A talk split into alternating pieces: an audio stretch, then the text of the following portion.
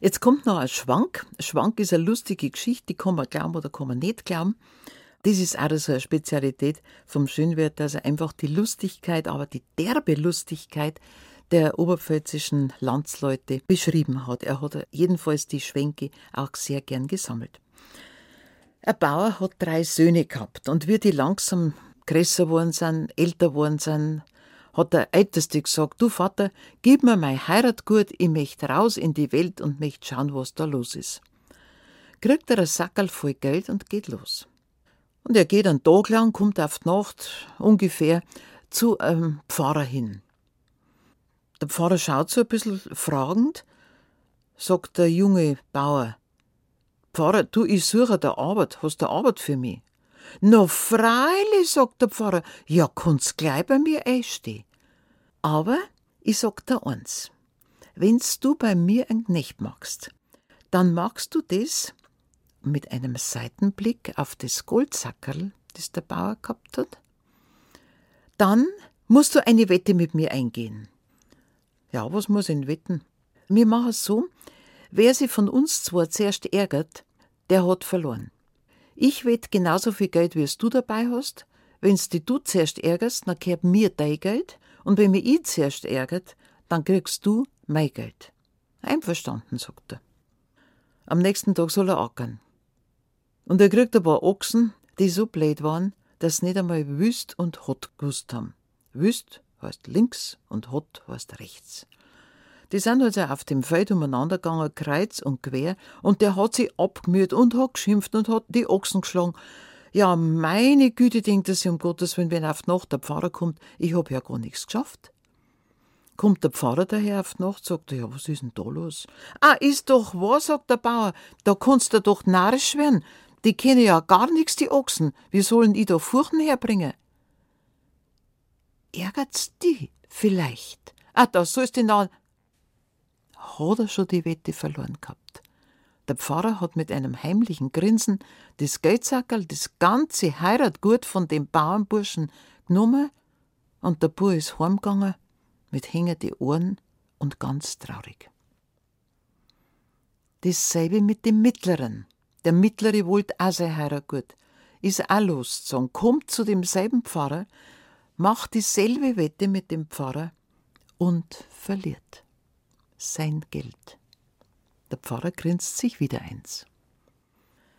Der dritte Bauernbur, wie so oft im Märchen, ist ein bisschen ein Tappiger. Songs. Und der kommt auch zum Pfarrer, wie er alt genug war. Du Vater, gib mir mein Heiratgut, ich möchte fortgehen. Ah, geh, sagt der Bauer. Wenn die anderen zwar schon kein Glück haben, dann wirst du noch weniger Glück haben. Ist doch schade fürs Geld. Doch, Vater, ich möchte aber fortgehen. Er kriegt sein Geld und kommt zu dem Pfarrer, wettet dieselbe Wette. Am nächsten Tag kriegt er die Ochsen, die nichts kennen, und der Bub denkt sich, wenn ihr nicht gehen wollt, ist mir das auch recht. Legt sie in einen Ackerfuhren rein und schlaft. Auf die Nacht kommt der Pfarrer. Ja, was ist denn da los? Da ist ja überhaupt gar nichts passiert. Ja, sagt der, der Bub, wenn die Ochsen nicht gehen wollen, dann kann ich nicht arbeiten. Also? Ja, bist du narrisch? Ja, du hast doch mit mir. Ärgern's einer vielleicht, Herr Pfarrer? Na, na, na, na, na, ich, ich ärgert mich überhaupt gar nicht. Aber morgen muss das Fell schon ganz anders werden. Am nächsten Tag kriegt er eine Sauherde, eine Schweineherde zum Hirten, eine große. Und mit den Fackeln geht er hinaus und lasst die grasen und lasst zueinander wälzen. Da kommt der Viechhandler daher. Auf dem Weg sagt der Bur, du, magst du vielleicht meine Schweindelrolle kaufen? Ja, sagt er, freilich, das sind ja wunderbare Schweine. Und er verlangt einen Haufen Geld dafür, kriegt das Geld vom Viechhandler. Und der Bauernbursch sagt, du kannst es alle mitnehmen, aber ich möchte bloß von einem das Schwanzel haben. Und dann schneiden sie von einem das Schwanzel ab der Viehhandler zieht davon mit der Herde und der Bauernbauer nimmt das Schwanzel und druckt's ins Moos rein. Da war nämlich ein Sumpf daneben und da hat er das Schwanzel eingedruckt. Auf die Nacht kommt der Pfarrer daher, sagt er, wo sind denn meine Sei? Ach, sagt er, Puh, ich weiß nicht, wo die hingegangen sind. Die sind da ein bisschen rundherum gegangen, ich hab schon aufgepasst, aber ich kann mir vorstellen, dass die da drüben in den Sumpf eingegangen sind. Schauen wir einmal. Ui, da ist ja ein Sauschwanzerl. Der Pfarrer zieht dann den Sauschwanzel an und es ist überhaupt kein Sau mehr dran. Oh, sagt der Bub, die sind alle da drunter. Und der Pfarrer wütet und wütet. Ärgern Sie einer vielleicht, Herr Pfarrer? Na, na, ich ärgere mich überhaupt gar nicht. Und daheim denkt sich der Pfarrer, Herrschaftszeiten, der ist ein bisschen schlauer als ich. Das muss ich anders machen.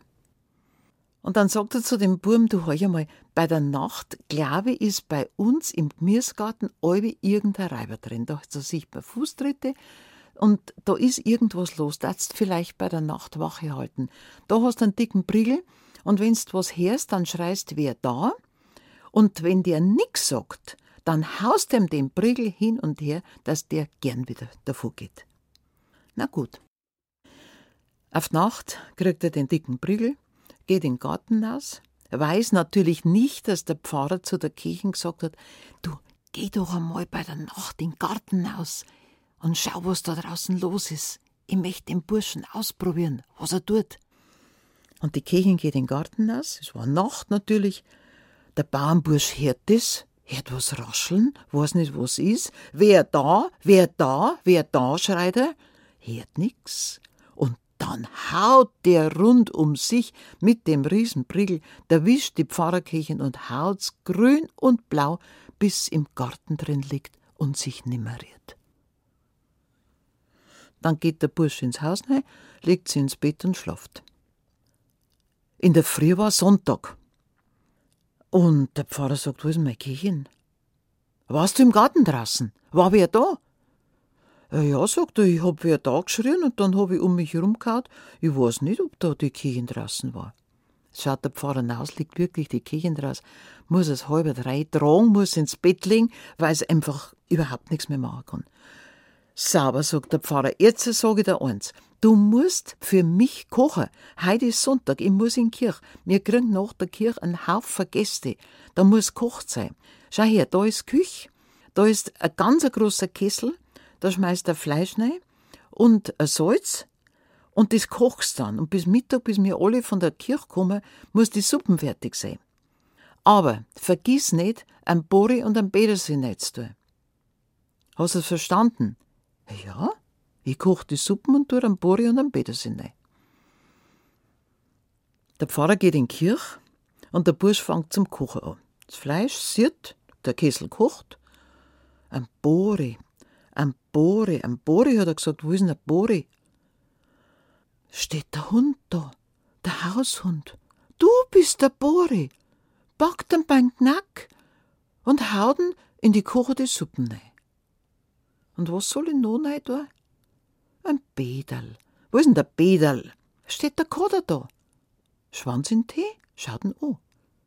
Packt er den Koder auch wieder und haut ihn in die Suppen rein und kocht die zwei armen Viecher aus.